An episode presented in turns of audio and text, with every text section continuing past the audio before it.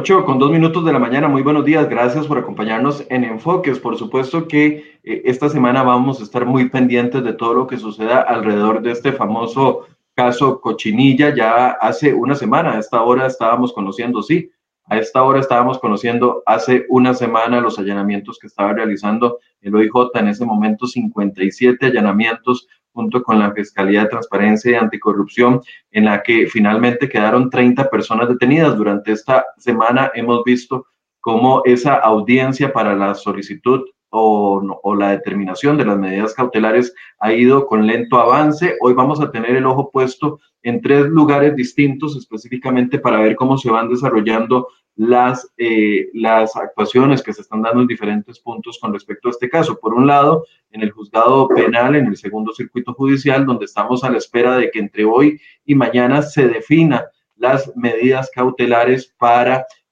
28 eh, de los 30 detenidos que hubo en ese momento, la semana pasada, entre lunes y martes, 30 detenidos. Durante el fin de semana, dos personas quedaron en libertad, uno con medidas cautelares, que es el dueño y representante legal de esta empresa, Alzo Frutales, y eh, por otro lado, un inspector del MINAE que quedó sin ningún tipo de medida. Todavía faltan 28 personas de definirse su situación jurídica. Para 16 de ellos están solicitando alguna medida cautelar de privación, es decir, cárcel para en prisión preventiva. Recordemos que este es un trámite, en un caso que está hecho en trámite especial. Eso quiere decir de que podían solicitar hasta un año de prisión preventiva para algunas de las personas. Hoy vamos a estar muy atentos de lo que suceda en, ese, en este juzgado penal, si es que se van a definir las medidas cautelares o no.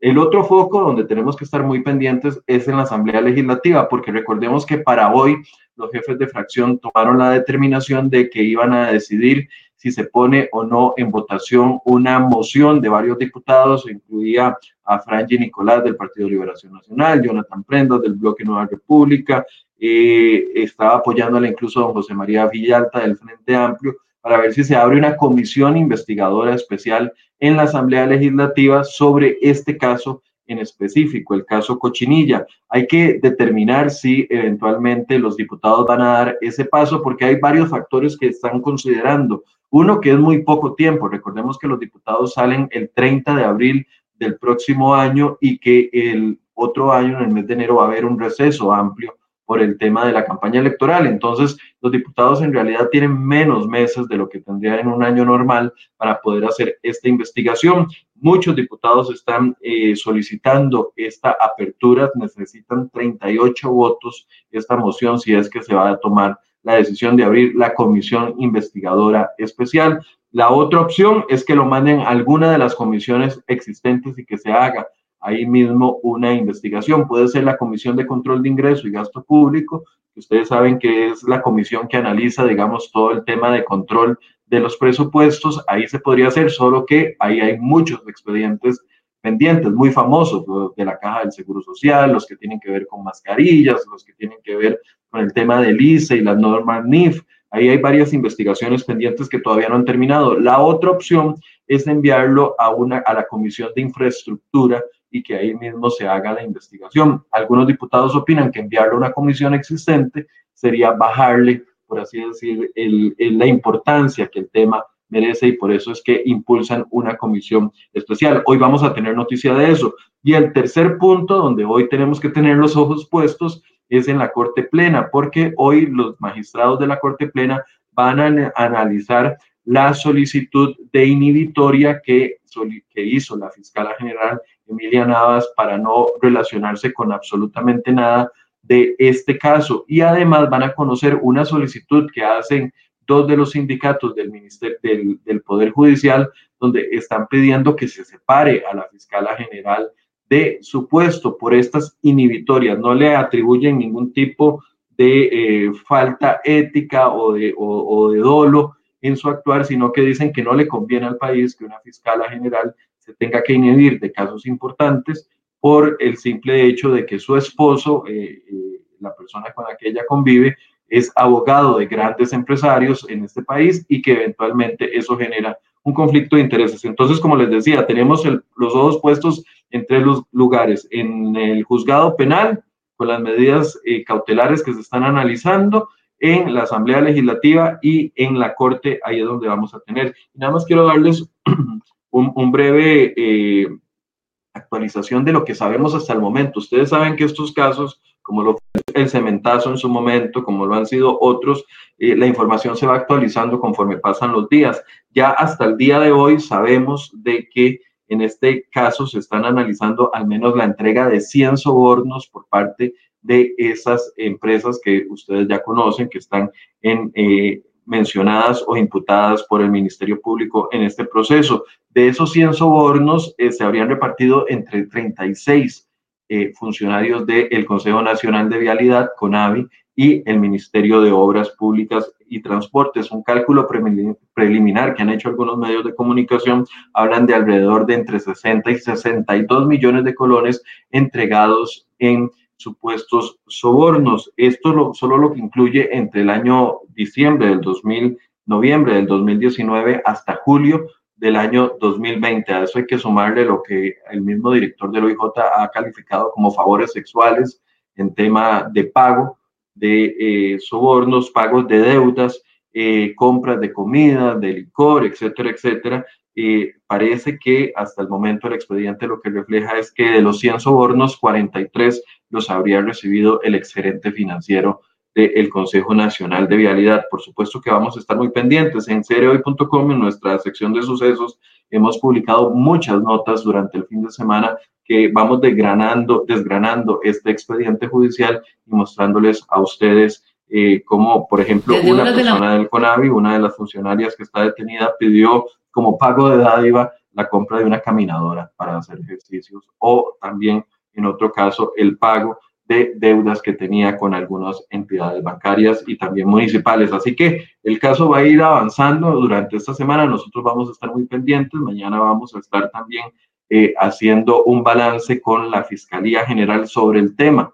de la corrupción en el país. Y para ir cerrando esta, esta primera actualización, hoy en la portada de Serio traemos una nota muy interesante que eh, le comentaba nuestro invitado del día de hoy, que vale la pena por lo menos eh, analizarla un poco, y es el tema de cómo se están manejando los casos de corrupción en el país. En nuestra portada, hoy nuestro compañero Gerardo Ruiz eh, trae un reportaje que se llama Mayoría de casos por corrupción en la función pública terminan sin llegar ni siquiera a un juicio. Y es que según datos que ha hecho el Estado de la Justicia, nueve de cada diez casos de eh, supuesta corrupción en la función pública terminan en la etapa preliminar, es decir, ni siquiera llega a una etapa donde un juzgado determina si va a ser o no a elevarse a un juicio y representan muchos problemas para poder determinar eso. Primero, que las denuncias no cumplen con los requisitos eh, de ley establecidos para poderlos elevar a juicio. También hay problemas con el tema del levantamiento bancario, que en algunas ocasiones el levantamiento del secreto bancario se extiende por tanto tiempo que terminan prescribiendo las causas y no se llega a ninguna determinación. En este mismo reportaje ustedes van a poder ver que eh, solamente siete de, los, de cada 100 casos llega a una etapa de juicio y de esos siete, solo tres terminan con algún tipo de condenatoria, para que ustedes vean lo complejo que es este proceso de la demostración de supuestos delitos de corrupción. Yo los invito para que puedan leer eh, esa eh, información y que también vamos a darle seguimiento. Eh, nuestro invitado de hoy, Felipe Guevara, abogado experto en materia tributaria, que nos acompaña hoy no solo para hablar de la caja del Seguro Social, sino también algunas de las eh, propuestas de los precandidatos eh, presidenciales han estado apuntando a amnistías en la caja del Seguro Social para eventualmente tratar de que más de ese millón de personas que están en la informalidad se acerquen a la caja del Seguro Social y pasen a ser parte importante de la planilla que se está reportando. Bueno, ¿esto sería una solución o es un simple acercamiento que no soluciona el problema de fondo? Bueno, eso es parte de lo que vamos a hablar con Felipe Guevara. Buenos días, Felipe. Gracias por estar con nosotros y por esta amplia, por aguantarme en esta amplia introducción. Buenos días. Buenos días, Michael. Muchísimas gracias más bien por la invitación y tener la oportunidad de comentar un poco de estos temas que, que afectan tantísimo a la gente en general. Felipe, cuando uno escucha nueve de cada diez casos solamente eh, eh, terminan sin ni siquiera llegar casos denunciados por corrupción, terminan sin llegar a una etapa de juicio, a uno le preocupa cómo está el, procesamiento de las denuncias de corrupción. Yo sé que usted es experto en, tributario, ¿verdad? Pero a nivel general, ¿cómo le suenan estas cifras?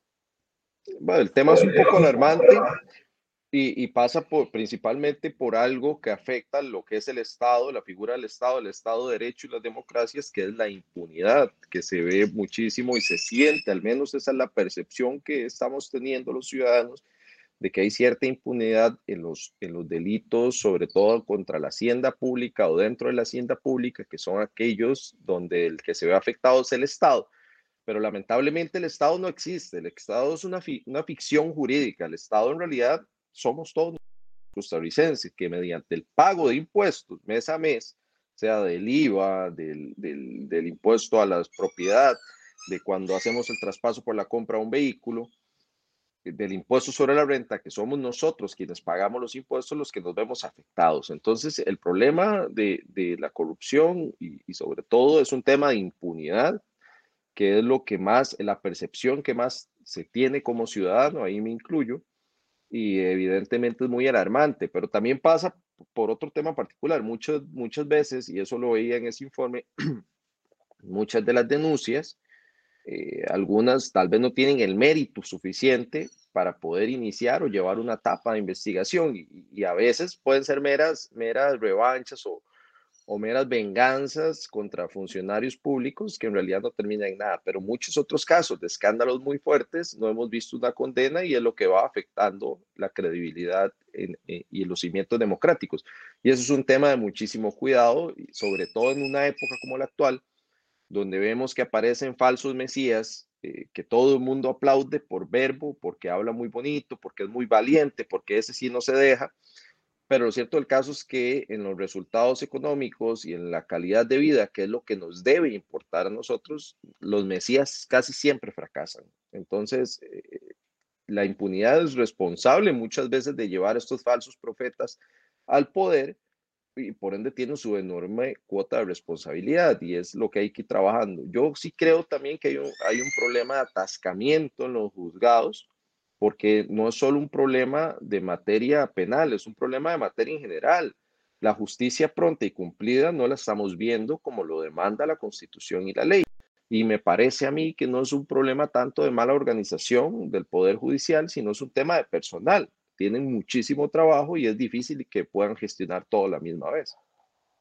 Y, también es, que el tema de corrupción, a ver, levanta mucha expectativa en las personas cuando se denuncia un caso en específico. Y no estoy hablando solo del caso Cochinilla, ustedes sabrán toda la cantidad de casos de supuesta corrupción que se, ha, que se han denunciado en los últimos años. Incluso el, director del OIJ hablaba hace algunos días diciendo de que le preocupaba eh, el tema de la corrupción en la función pública.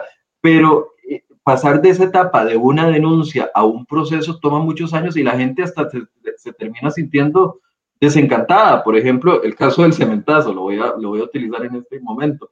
2017 fue cuando comenzaron a hacerse las denuncias, 2016, 2017, y estamos 2021 a la espera de que suceda algo. Esos largos plazos que, que tal vez la gente dice, es que no está haciendo nada, pero que requiere procesos complejos como el levantamiento del secreto bancario, por ejemplo, toma años, eh, meses y hasta años. Y, eso es parte, digamos, de la expectativa de que la gente quiere como que se procese de una vez, pero de, los trámites no son fáciles ni, ni rápidos.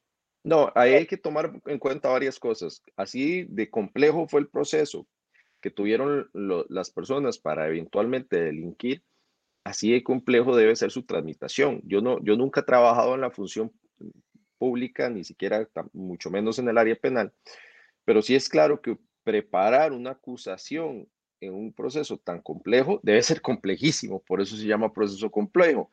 Y, toma su tiempo, ¿por qué? Porque también tenemos del otro lado la defensa que hace las gestiones para precisamente dilatar el proceso o evitarlo. Y, hay garantías legales que, precisamente la ley le otorga a las personas que están siendo investigadas para defenderse. ¿Por qué? Porque al final de cuentas, ¿qué es lo que busca una condena o un proceso penal? Es, quitarle a la persona su libre tránsito, es privar a una persona de libertad. Y la libertad es un derecho constitucional. Tal vez la libertad es uno de los derechos más importantes e intrínsecos que tiene un ser humano. Por ende, quitarle la libertad a una persona debe ir amparado un proceso donde se respeten las garantías precisamente para seguir siendo un Estado de Derecho. El problema está en cuando duran tanto. Ese es el problema, que la gente, y me incluyo, tendemos a, sentirnos desilusionados del proceso. Pero yo sí creo que, que al menos tenemos un problema de capacidad, hace falta gente probablemente en el Poder Judicial para que atiendan estas gestiones.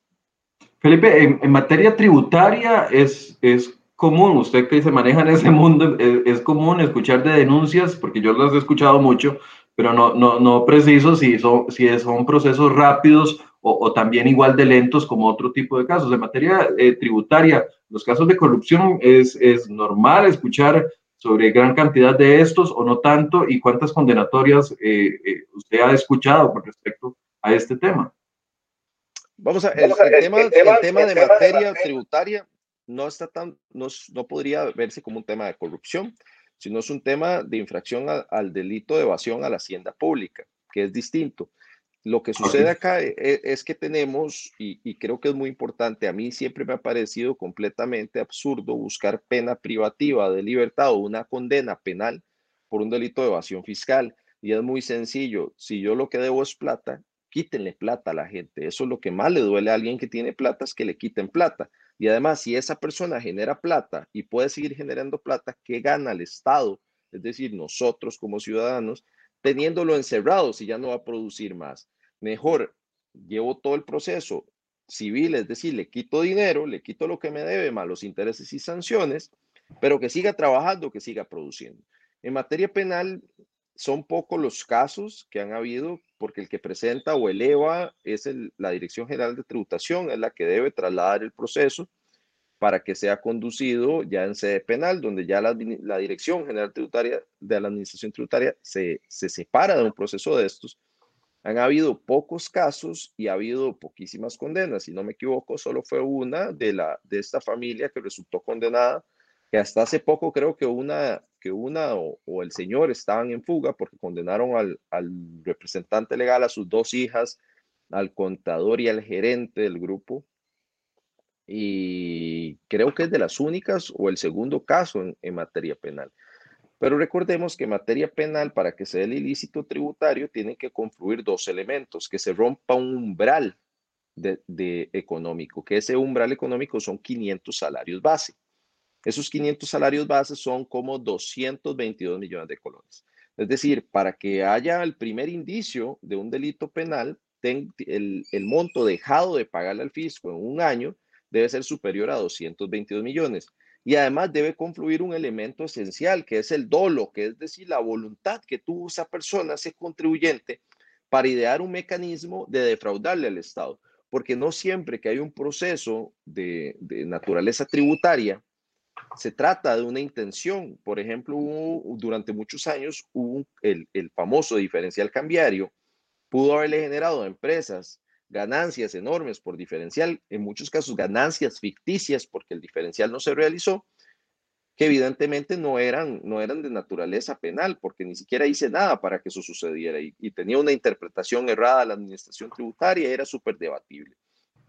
Esa es la razón fundamental por la cual hay pocos casos y pocas condenas, porque en la mayoría de veces no confluyen esos dos elementos y además que si llegan a confluir, puede ser más atractivo para la Dirección General de Tributación. Si yo fuera el director general de tributación lo haría. Yo prefiero que me den plata y que esa persona siga siendo contribuyente, ya sabiendo yo que después del susto que se llevó va a seguirme pagando todo bien, que meterlo en un proceso penal que se dure 5 o 6 años, lo condenen a 5 o 10 años de cárcel y no volverlo a ver tributando nunca más en la vida. A mí eso se me hace absurdo. Y les voy a dar un ejemplo todavía muchísimo más atractivo para la gente. El caso, los famosos casos de Lionel Messi en España, Javier Mascherano y estos jugadores de fútbol, o el caso de Shakira hoy que, está, que está muy, muy latente. A Messi lo condenan por el delito de evasión tributaria. ¿Por qué? Porque el monto dejado pagar era enorme, era un millón de euros. Había montado una estructura, no él, sus asesores, pero había montado una estructura que buscaba precisamente pagar menos impuestos y se comprobó. ¿Y qué pasó con Messi? Se condenó. Pero Messi siguió jugando al fútbol. ¿Por qué? Porque en España el delito permite algo que se llama ejecución condicional de la pena. Precisamente porque a la hacienda pública española es tan inteligente que dice, bueno, yo lo voy a condenar una vez, pero le voy a dar la pena, puede tener un juicio de reproche de un año hasta seis años, precisamente para que yo le pueda dar ejecución condicional, que a pesar de que lo condene a un año de cárcel, lo dejo salir libre para que siga haciendo plata para mí. ¿Qué es lo que pasa en Costa Rica? Que como aquí nuestros diputados siempre van al copian, copian mal y copian a lo más, en Costa Rica esa opción no, no, no existe. En Costa Rica el juicio de reproche, que es de dónde a dónde van las penas en materia penal, va de 5 a 10 años. Al ir de 5 a 10 años no permite la ejecución condicional de la pena y eso implica que cualquier persona que se afronte por primera vez a un proceso penal y de naturaleza tributaria y es condenado, sí o sí va a ir a la cárcel. Eso es absolutamente absurdo y solo demuestra por qué también es una de las complejidades y por qué probablemente hayan tan pocos procesos de naturaleza penal. Y además la especialidad de la materia. Pero ese, es, ese creo que es uno de los problemas fundamentales que tenemos acá. Ok, Felipe, hablemos del tema de las cargas sociales, que lo habíamos empezado hace un par de semanas. Eh, la semana pasada prácticamente dedicamos todos los programas al caso Cochinilla, pero queríamos saber qué ha pasado con aquellas intenciones de la Caja del Seguro Social para eh, complicar más bien el tema del aseguramiento. ¿Hay noticia o no hay noticia hasta el momento? Hay noticia, hay noticia y es muy positiva. Eh, la semana pasada el, el, gerente de la caja, el nuevo gerente, porque sustituyeron al que estaba interino, ya hubo con nombramiento polémico, pero ya está nombrado, eh, dio, dio declaraciones muy positivas. Sí, dio declaraciones muy positivas. ¿Por qué? Porque entendió, entendió dos cosas. La primera es que entendió que estamos en un Estado de Derecho, que era lo que yo siempre decía en los programas. Aquí no es una cruzada contra la caja, todo lo contrario, es una cruzada por la caja y por el Estado de Derecho. ¿Por qué? Porque las actuaciones que venía dando los funcionarios administrativos, los inspectores de la Caja Costarricense del Seguro Social eran completamente arbitrarias, es decir, nacían de su propia voluntad sin tener un marco legal que le autorizara hacerlo. Y segundo, porque las contribuciones de los emprendedores, de esas personas que hoy deciden empezar su negocito, que son los trabajadores independientes, no son iguales a las de una persona que está en planilla. ¿Y cuáles son las razones? Es muy sencilla. Si yo estoy en planilla, a mí me dicen, se va a ganar 500 mil por mes y yo todos los meses me gano 500 mil. Si yo soy una persona que estoy emprendiendo, puede ser que un mes me gane 100 mil, puede ser que el otro mes me gane 300 mil, puede ser que un mes me fue muy bien y me gané 800 mil, pero cayó pandemia y pasé a cero, como le pasó a mucha gente. ¿Y qué hacía la caja? La caja asimila, y lo sigue haciendo hoy, el proceso de inscripción de un trabajador independiente como si fuera o como si tuviese ingresos fijos. Y eso no tiene ni pie ni cabeza porque no los tiene. Entonces le estamos creando una injusticia. Además, uno de los problemas principales que lo tocó picado de nuevo es no tienen base legal para cobrarle a la gente 10, 15 años para atrás, 13 años para atrás. Es decir, se dieron cuenta también que la sala constitucional en una sentencia erga omnes les dijo, las contribuciones a la seguridad social son tributos y por esa razón tienen que seguir el periodo de prescripción, es decir, la muerte de las deudas pasadas a cuatro años, no a diez como usted pretende o no a trece como hacen sus inspectores. Ya eso tiene, es harto conocido. Lamentablemente, todos los días siguen habiendo ajustes de, de periodos 2008. Hace poco una amiga me enseñó que al papá le hicieron uno de 2007 y estamos en 2021, ¿verdad? 2007, cuando eso el señor estaba en planilla en una empresa del Estado incluso. Eso solo revela que eh, la locura de lo que está pasando en el cobro. Entonces, eh, don Gustavo Picado dio luz verde a, que va a haber un nuevo reglamento, una nueva versión del reglamento con cambios y además, muy importante, también empezó a hablar ya de la amnistía para el trabajador independiente. Y aquí hay gente que podría pensar o uno podría argumentar desde la perspectiva técnica, la amnistía es muy cruel contra el que sí paga, pero no precisamente en este caso. ¿Por qué? Porque a diferencia de un impuesto sobre la renta, que es mi deber pagar si yo tuve ganancias, en el seguro de salud, ¿qué estoy pagando? Un seguro. No es un impuesto. Si yo no usé en los últimos cuatro años el sistema de la caja y si en los últimos cuatro años yo no coticé para la pensión y no me se me va a sumar, ¿por qué debería yo pagar retroactivamente, puedo empezar a pagar de ahora. Por eso la idea de la amnistía en estos casos a mí se me hace que es justa, lógica y tomando en cuenta también que la gran mayoría de personas que se acogerían a esta amnistía, que se inscribirían y se formalizarían, son emprendedores. No estamos hablando de personas que se ganen uno o dos millones por mes, no, estamos hablando de gente que se gana 500 mil, 600 mil colones por mes a punta de trabajo y esfuerzo, que de gente que necesitamos proteger que tengan salud, seguro de salud, porque ¿qué pasa si les da COVID? Eh, después salen del hospital con una factura multimillonaria. Y además necesitamos que estas personas puedan acceder a un sistema de pensión para que en su vejez tengan una pensión digna y no sean una carga para el resto de contribuyentes que van a estar en ese momento.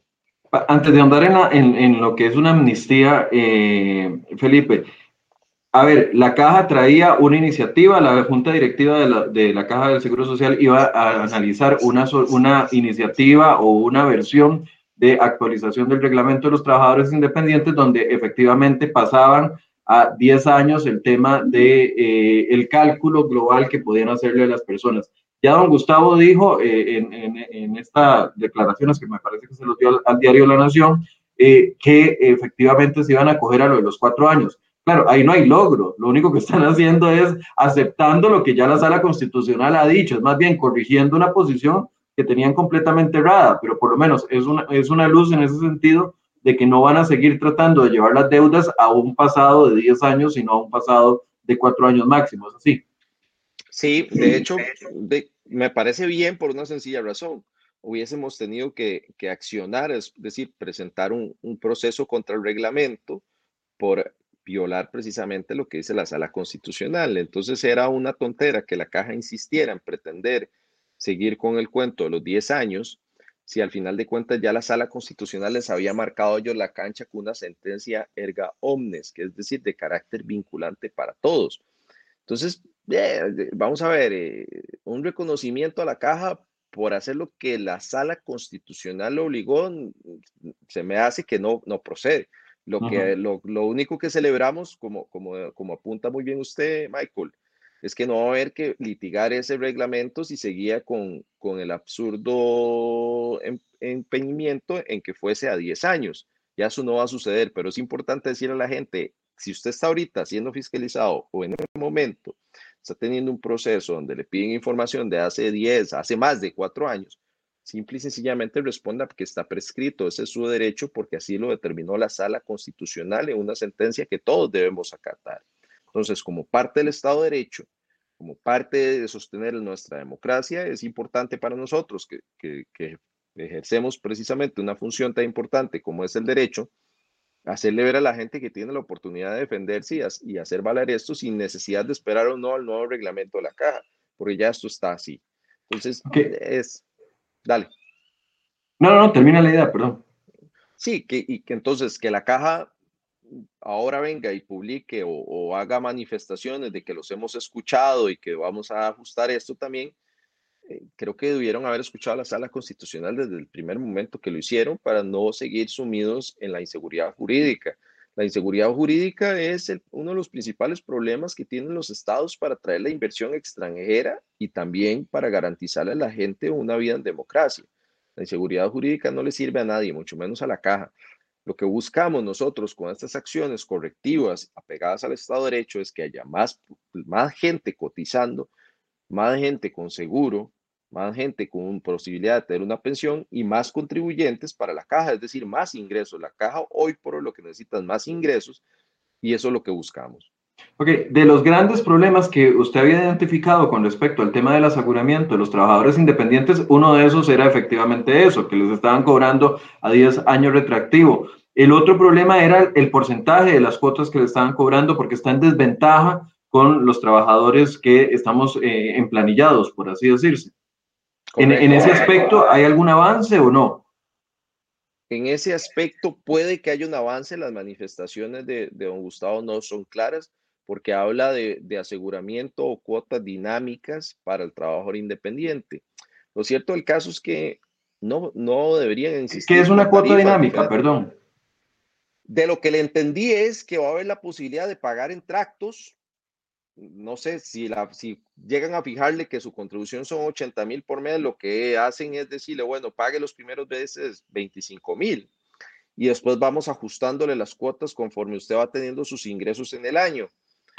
El problema está en que no podemos o no deberían insistir en tarifas de, de, contribución diferenciadas. ¿Por qué? Porque todos deberíamos de pagar lo mismo, porque nos dan el mismo servicio.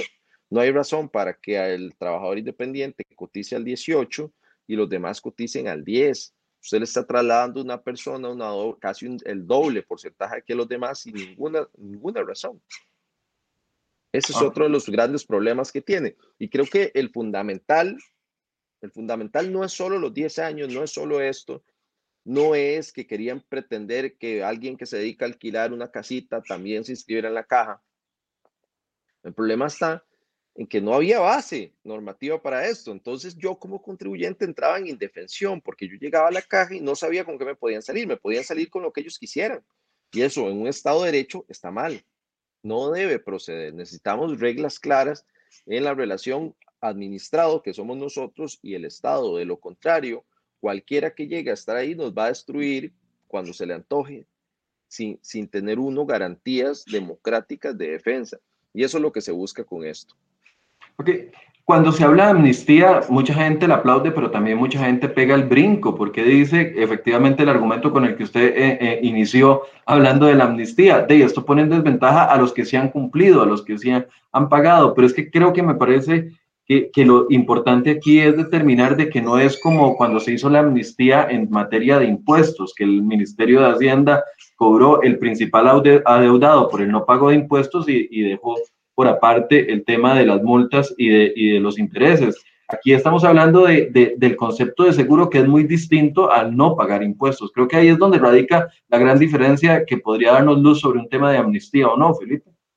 Sí, vamos a ver, ahí es importante tomar en cuenta que las amnistías siempre, siempre son conchas, por decirlo de alguna forma, contra el buen pagador, porque todo yo estoy diciendo, y hablo en mi caso particular, real, yo digo, bueno, yo siempre que he pagado, yo siempre que me ha pagado a todo, ahora vienen este montón de personas que no han pagado y les, descondonan eso.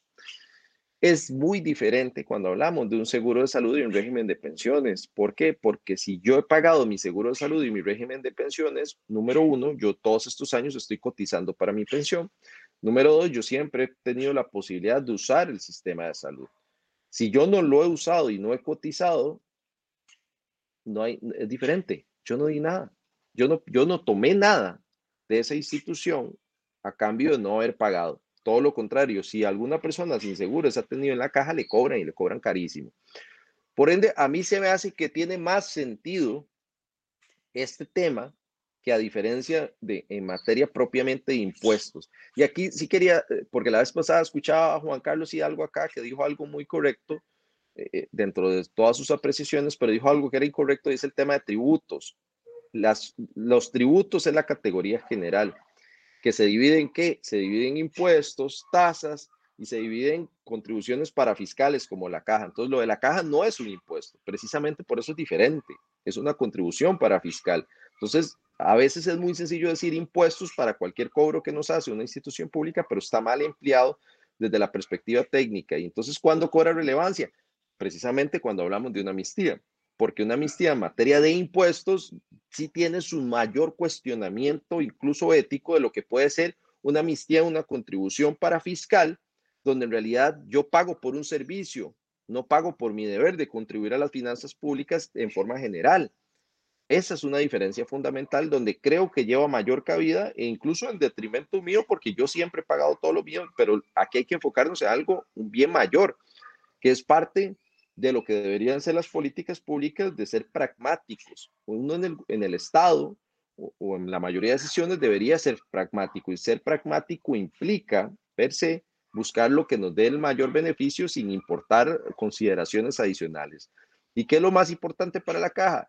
Meter a toda esta gente en regla para que le paguen más, para que tenga más dinero y además darles, darles seguro, Dale salud. Imagínense qué crueldad todo este montón de personas que hoy están en emprendimientos, que hoy están incluso en la calle trabajando, pulseándola, y saben que si se enferman de COVID, no pueden ir a la caja porque les da terror, porque van a salir con una cuenta enorme. Eso es una injusticia. Eso es perpetuar la injusticia de todas estas personas que la pulsean durísimo y a la vez les decimos, no, si usted viene aquí me debe cuatro o diez años para atrás. No, acerquemos a estas personas y, y asegurémosla y démosle de salud. Eso es un problema, creo, de, de salud y política pública y económica, porque a la caja le sirve que haya más personas cotizando porque va a tener mayores ingresos. Creo que esa es la diferencia fundamental de lo que sería una amnistía en materia de, de, una contribución para fiscal, como es un seguro de salud y de pensiones, de lo que fue la famosa amnistía de impuestos que hubo con la ley de fortalecimiento de las finanzas públicas.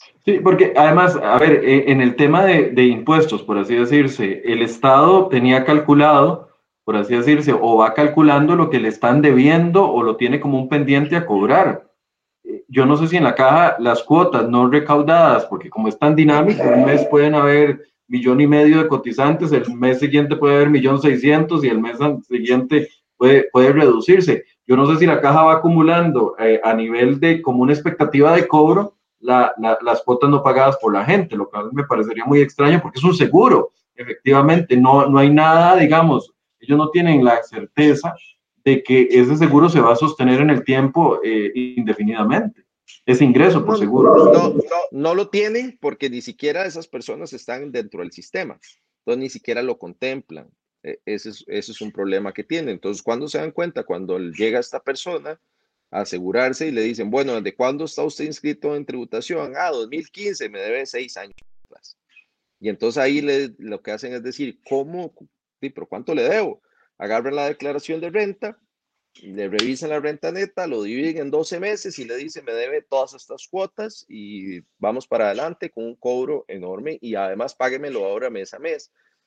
Eso es prácticamente imposible para uno. Imagínense de verdad, yo, y yo lo veo, personas que, que con su emprendimiento y su esfuerzo se ganan 500 mil un mes, ¿cómo me van a fijar a mí una cuota de 60 mil por mes y puede ser que el otro mes me gane 200 mil? Ya no la puedo pagar. Eh, esa es la particularidad de lo que yo he insistido, de que el sistema de los trabajadores independientes no puede ser igual al del asalariado, porque ellos no tienen certeza de lo que se van a ganar todos los meses. No tienen certeza. Es una crueldad decirle, usted me debe todos los meses 60 mil, si el otro mes puede que me gane 200 mil y el que sigue 800 mil. Y además es un seguro de salud, no es, una, no es un impuesto. Ese es mi problema. Y el tema, a veces hay gente que, que lo siente como un ataque a la caja, pero es todo lo contrario la caja no es un fin en sí mismo, esto es un tema de defensa de las personas, de los derechos de las personas. La caja debe estar en función de la gente, no la gente en función de la caja. Y eso es algo que hemos olvidado, no solo a nivel de la seguridad social, es algo que se ha olvidado en general en Costa Rica. A veces pareciera que nosotros los trabajadores estamos...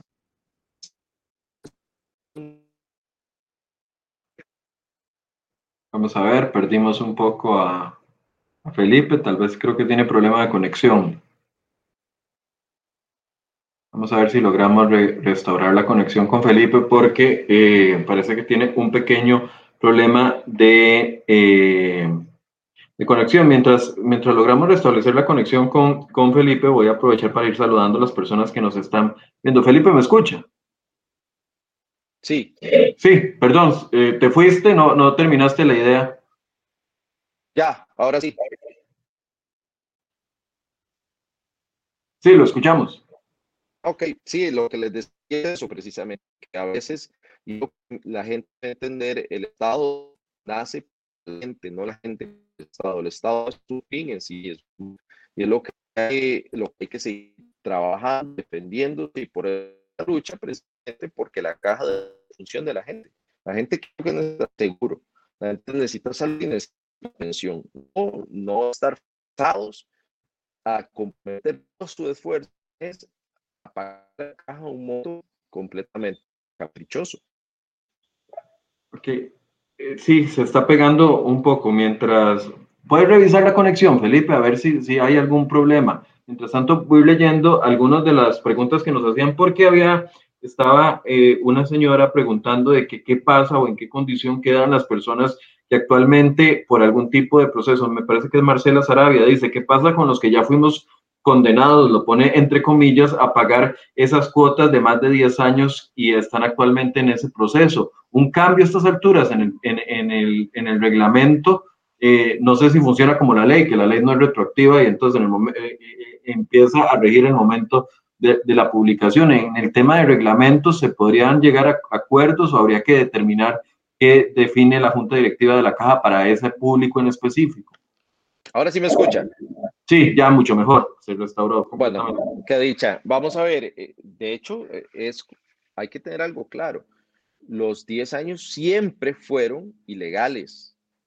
No es que son ilegales por el reglamento, es que siempre lo fueron. Entonces, esa persona que, que tuvo que haberse defendido y si no se defendió, lo primero que yo haría es, es decirle ajuste y el reconociendo que esto es procedente. O dos. Perdón, Felipe, se, te cortó de nuevo. Lo, lo, primero que le dirías a esa persona es que qué? Yo metería un proceso directamente ante la eh, de, de readecuación de la deuda conforme a su propio reglamento. E incluso, si no es posible, iría a, a, la sala constitucional a que me ajusten eso. Lo pelearía por todas partes, por mar y tierra, como decía Churchill. Ok, si las personas entonces que nos están viendo, algunas ya, ya han tenido acuerdos con la caja que incluye esos 10 años, es momento no esperar a un cambio al reglamento, independientemente de que cambien o no el reglamento, ya podrían estarlo apelando. Entonces, yo lo haría porque los, los 10 años siempre fueron ilegales, nunca tuvieron una base legal para cobrarlo. Siempre estuvo mal. Ok.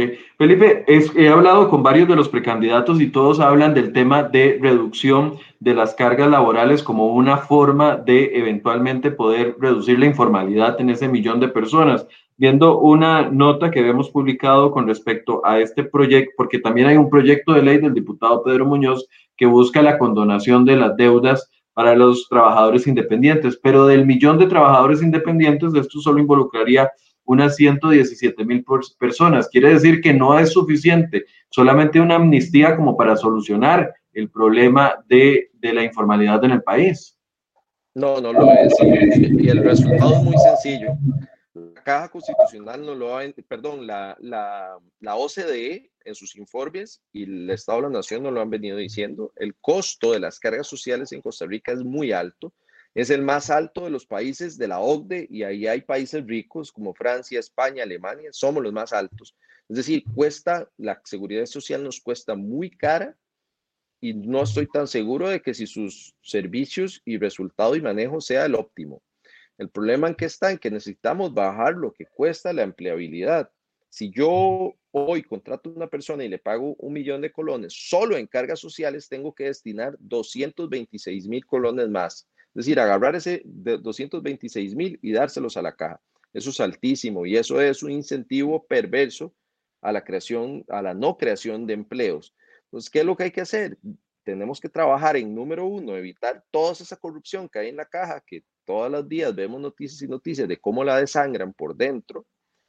Y dos, mejorar el manejo financiero de la caja y lograr reducir lo que cueste eh, lo que cuesta pagar eh, la seguridad social. Y eso también imagínense agarrar todas esas personas hoy en la informalidad y ponerlas a pagar 50 mil colones por mes 30 mil colones por mes a la caja lo, lo bueno que le haría las finanzas de la caja. Pero el sesgo ideológico que hay a lo interno hace que entre menos plata lo que quieran es cobrar a los que ya pagan más ¿qué es lo que están haciendo dejando por fuera un montón de gente y recibiendo menos ingresos. Lo que hay que hacer es modernizar la caja y bajar los cobros. Ok. Eh, pregunta Ros Morales. Mi hermano tiene una deuda con la caja por cuotas que dejó de pagar cuando quedó sin trabajo. Eso fue en el año 2011. Fue a realizar el trámite para asegurarse y le dicen que debe pagar lo adeudado y además los gastos de honorarios, cosa que nunca le han notificado. No hemos hecho ningún eh, arreglo hasta el momento. ¿Qué nos recomienda hacer?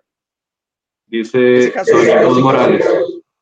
Es particular porque si se quedó sin trabajo suena como que estuvo en planilla y si estuvo en planilla no tenía que pagar la caja porque lo hace el empleador, no lo hace uno. Pero si fue que era un trabajador independiente, estaba afiliado y dejó de percibir su ingreso, pues no se le cayó la pandemia, se le dañó la compu con la que diseñaba y no pudo comprar otra precisamente lo que debería demostrarle a la caja es que en ese periodo no tuvo ingresos.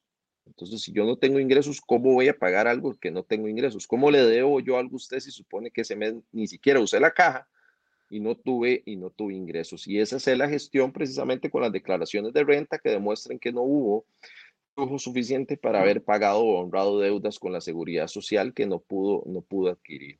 Y, y a partir de ahí, una vez iniciado el proceso, es donde viene la pelea y es donde ustedes tienen que empezar a defenderse.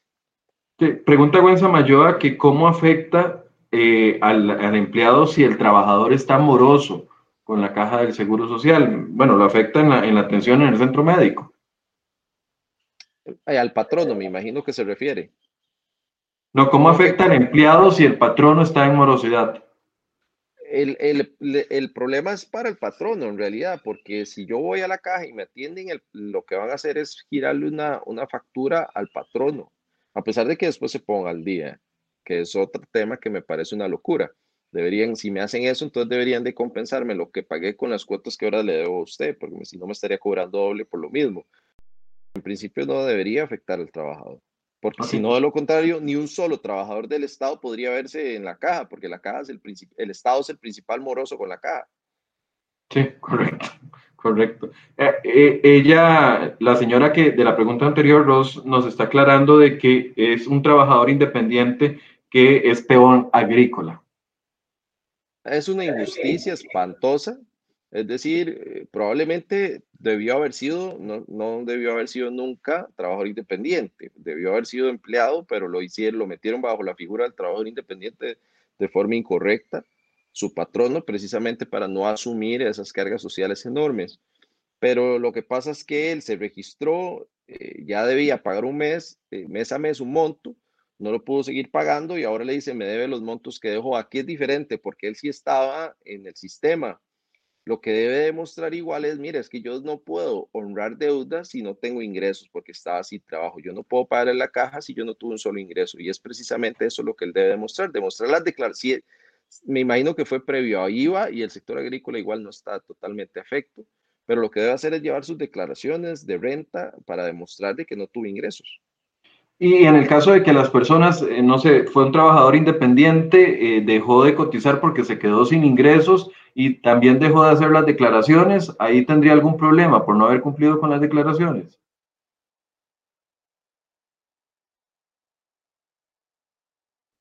Vamos a ver, creo que se nos volvió a pegar la, la, la conexión con Felipe.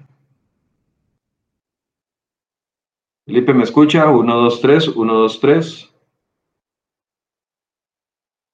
Bueno, parece que tenemos un, un, pequeño problema. Voy a aprovechar para ir saludando a las personas que nos acompañan en esta transmisión a esta hora. A Nidia Guevara, a Gwen Samayoa, que ya leímos uno de sus comentarios, a Yaudio Sofer, a Sofeifa, a Marco Vargas también, a Carlos Eduardo Palacios, eh, que hace comentarios con respecto al primer tema que tocamos, a Denis Sandí. Eh, Fede, si se logra conectar Felipe, de nuevo me avisa, por favor. Deberían de poner cuotas más dinámicas e independientes, dice Os Celedón. Eh, otras personas, bueno, parece que Marco Otárola, que dice que, ¿y cómo se va a cotizar con ingresos variables? Ya esa pregunta la hicimos. Eh, Daniel Saborío, que nos saluda, buenos días, Denis Mora eh, y doña Marcela, que era parte de las personas que estábamos consultando. Mientras tanto, les comento, mientras vemos si logramos restablecer conexión con, con Felipe, déjenme ponerle aquí un mensaje.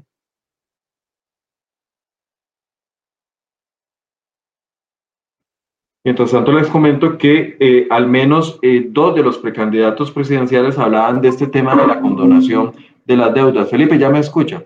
Sí, perfecto. Ahora sí, perfecto.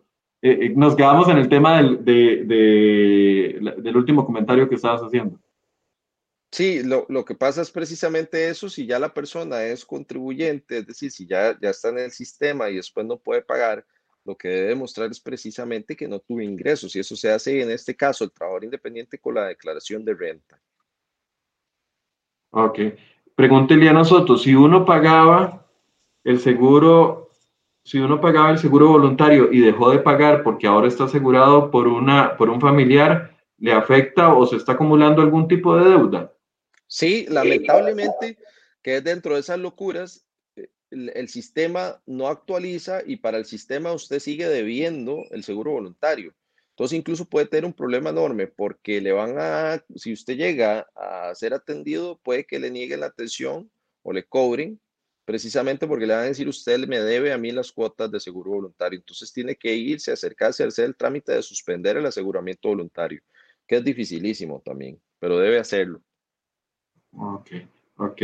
Eh, José Bonilla dice, Michael, los asalariados y los emprendedores a la vez siempre tenemos que pagar doble.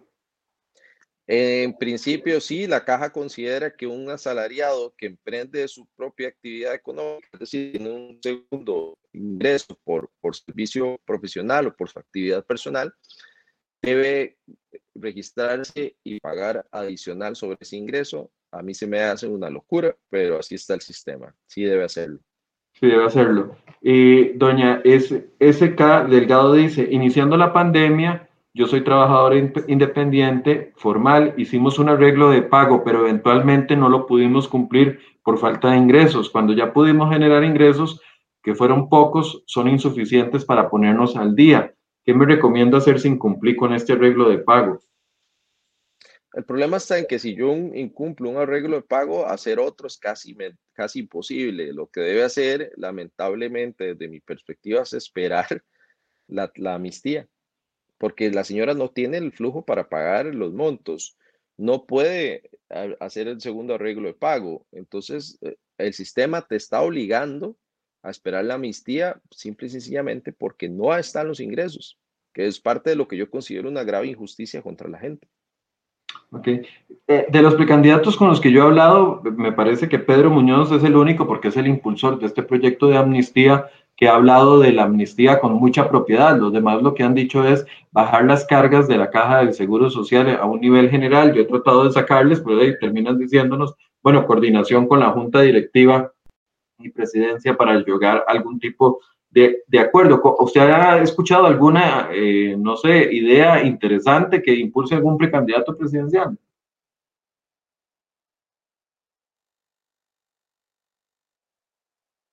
Bueno, se nos volvió a pegar Felipe. Hoy estamos teniendo problemas con la conexión.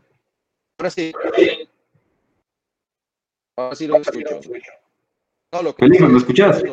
Sí, te escucho. ¿Escuchó la pregunta?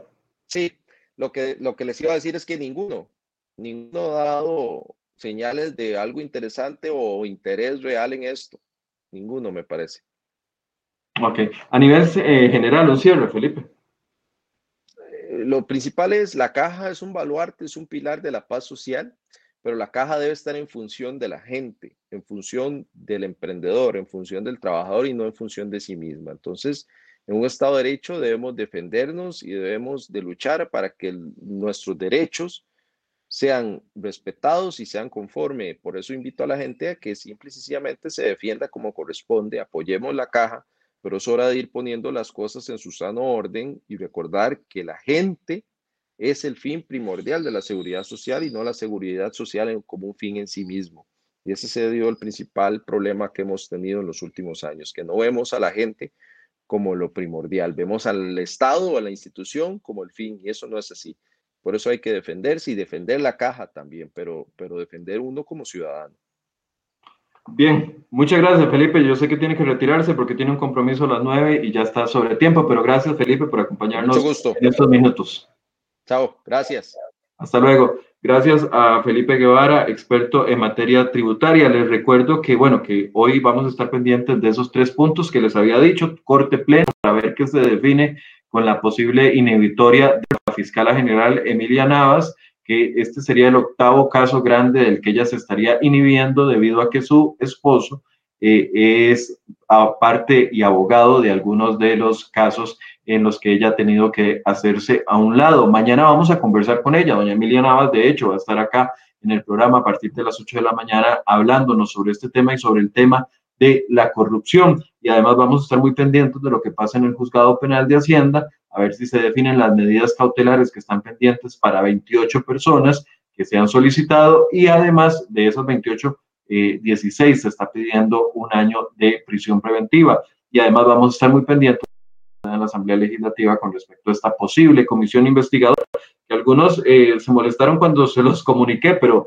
a ver, esto es una iniciativa de los diputados, nadie está pidiendo la comisión investigadora, los diputados son los que están promoviendo la creación de esta eh, comisión que tendría un plazo máximo hasta el 30 de abril del otro año y ese plazo va a ser muy corto porque recuerden que ahora viene el receso de medio año de los diputados, el receso de fin de año de los diputados y además el receso electoral que se van a tomar los diputados en el mes de enero. Quiere decir que los diputados tendrían, si decidieran el día de hoy conformar esta comisión investigadora, eh, prácticamente el mes de julio, agosto, septiembre y octubre, octubre y noviembre, cinco meses, y después retomarían en febrero y marzo para estar listos en abril. Sería una comisión que tendría que tener prácticamente toda su investigación lista eh, en siete meses. Algunos lo ven imposible y dicen mejor no se metan en eso.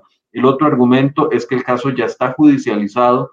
Eh, ustedes recordarán que con el tema del cementazo apenas estaban iniciando el proceso judicial de, del caso y por eso se abrió la comisión investigadora. En este caso en particular, la investigación ya lleva dos años y entonces algunos dicen que no es conveniente que la Asamblea Legislativa se meta en este tema de investigar. Vamos a estar muy pendientes de lo que suceda y durante el día vamos a tenerles información actualizada en la sección de últimas horas de seriohoy.com. Muchas gracias por su compañía. Nos vemos mañana a las 8 de la mañana.